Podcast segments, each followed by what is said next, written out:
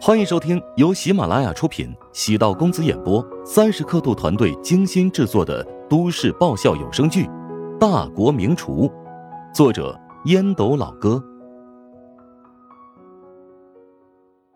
第二百七十六集。朱元继续拿起产检报告，仔细翻阅，眉头紧紧锁起。汪清和汪元庚莫名其妙的对视一眼。两人也开始翻阅起来，但他俩觉得孕检报告很正常啊。胡展娇问汪清：“你陪居灿产检过吗？”“我工作很忙，她都是自己产检。你难道怀疑她没有怀孕？这不可能啊！”汪清不愿意陪着居灿做孕检，他跟居灿年龄相差很大，而且又不是合法夫妻身份，难免会被别人用异样的眼光审视。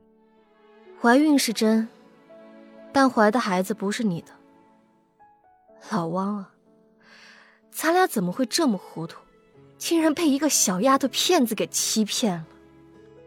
朱元长叹一口气，哑然失笑，只觉得神清气爽，没有比这个更好的消息了。对汪清而言，是一个毁灭性的报复。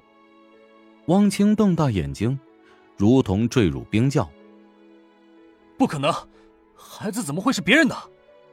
他终于反应过来，为什么每次居灿都体贴的要求自己去医院呢？他是担心医生和自己见面之后透露怀孕的具体时间，那样岂不是就暴露了？朱元首长按了按那份报告，冷笑道：“别自欺欺人了，我帮你分析一下啊。签署代孕合同的时间我清晰记得是八月三号。”但是从产检报告的时间推算，她在七月中旬便已经怀孕了，也就是说，她在跟你认识之前两周腹中便有孩子。老王，你的运气不错啊，你得感谢这位胡老板，否则你可是要得给别人养孩子了。我他喵，我的老天鹅，喜当爹的桥段呢？这是，汪清难以置信，面部肌肉颤抖，他竟然敢骗我！居灿善于伪装自己，像是一只乖巧的家雀。谁能想到，他藏着这么大的秘密？朱元哈哈大笑，哈哈，还真够解气的。汪元庚的面色突然变得难看起来。原本他以为损失一笔钱，至少能抱个大孙子，没想到，现在大孙子是别人的。汪清面如土色，颓然坐在位置上。什么都没有了，我还真是自作孽不可活。不行，我要把事情问清楚，我要跟居灿当面聊聊。唉，你就不要再跟居灿见面了，我们已经安排了人将他送走了。至于他以后也不会再跟你们联系。不行，他违约了，拿走的预付款必须要吐出来。预付款会帮你尽量要回。对了，还有一份资料，你肯定会感兴趣。胡展娇朝朱元看了一眼，朱元将胡展娇的资料拿到手中翻看很久，除了通话记录之外，还有身份验证，直指公司的另一名创始合伙人吕刚。吕刚和你俩都是大学同学，你们毕业之后一起合伙开了一家游戏公司。吕刚是游戏的研发总监，是技术核心；汪清是董事长，负责对外商务谈判；朱元负责财务和行政管理。你们三个人配合默契，公司很快拿到了三轮融资，现在进入第四轮融资了。吕刚在你们的眼里是一个老实本分的人，你们从来没想过他会起异心吧？汪清将资料夺到手中，吃惊的望着胡展娇：“你的意思是？”腹中的孩子是吕刚的。嗯，吕刚在半年之前已经离婚了，现在单身，晚上偶尔会去夜店放松身心，于是遇到了找寻猎物的居灿。居灿跟你签约之前，已经跟吕刚认识了已经有半年了，长期处于被包养状态。你怎么知道的？朱元警惕道，他担心胡展娇在挑拨离间。我们询问了居灿身边的同学，半年前开始，一辆白色的宝马经常停在学院楼下。有个同学拍下了宝马的车牌号，便是资料里的那张照片。哎，朱女士，你狠心要跟汪清离婚，也是从吕刚那边得到了慰藉吧？你，可恶的吕刚，我当他是兄弟，竟然这么阴我！胡展娇暗叹了口气，走到汪清身边，轻轻的拍了拍他的肩膀。吕刚可从来没有把你当成兄弟，相反。他将你视作了生平最大的对手，这一点朱女士想必应该很清楚。朱元见汪清直勾勾的盯着自己，面无表情。没错，在大学时代，吕刚便给我递过情书，当时我没有答应他，我选择了你。事实证明，当时决定是错误的。汪清倒吸一口凉气，只觉得背脊发寒，没想到最信任的兄弟。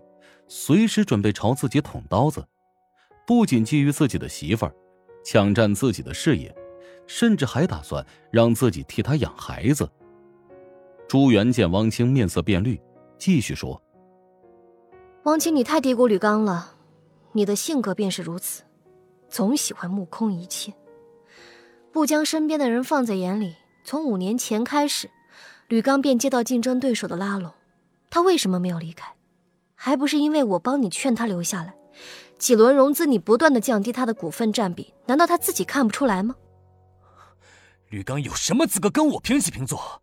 当初创业的时候，他一分钱没掏，我给他那么多股份，每年分红都优先给他，他竟然还不知足。在你的眼里，我也是可有可无的吧？不，袁，你在我心中是不可或缺的。我我知道错了，求你。别离开我，无论你要求什么，我都可以给你。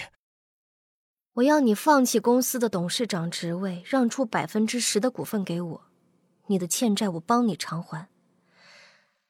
你以后还是公司的股东，对外的业务还是由你负责。你就是想逼我离开吧？你难道还看不明白吗？前三轮融资我们的业绩很糟糕。现在投资方已经很不满意，我们必须要对高层进行调整，才能够给投资方足够的交代。为什么是我，而不是吕刚呢？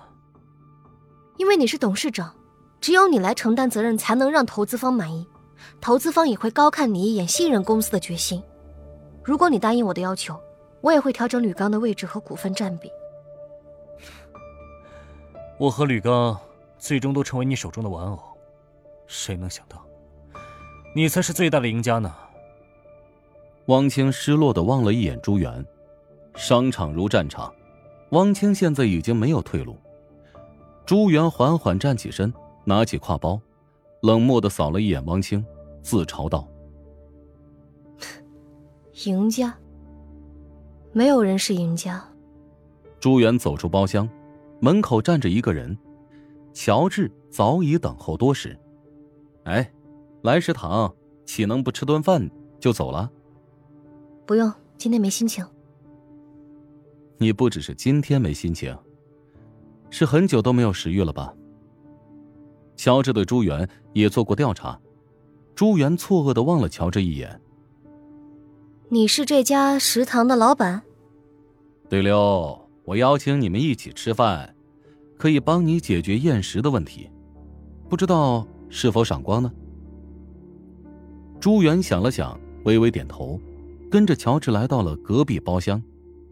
桌上摆放着一碗米饭，还有砂锅和汤碗。你请我吃这个？不合胃口不用花钱。如果觉得好吃，哎，对不起，你可要买单。装神弄鬼，我倒是要看看你葫芦里卖什么药。乔治打开砂锅。一股奇特的肉香在包厢内蔓延。红烧肉，我还以为是什么山珍海味呢。乔治夹了一块红烧肉放在米饭上，连同筷子一起递给朱元。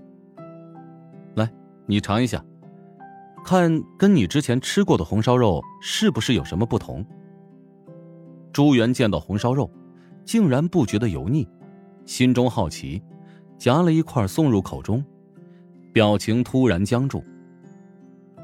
一股糖香，烧烤一样的肉香，还带着一丝清香，在舌尖开始蔓延。软糯的肉质香气在口中迅速化开，刚穿过喉咙，便有一股回香反弹，朝鼻腔袭来。本集播讲完毕，感谢您的收听。如果喜欢本书，请订阅并关注主播。喜马拉雅铁三角将为你带来更多精彩内容。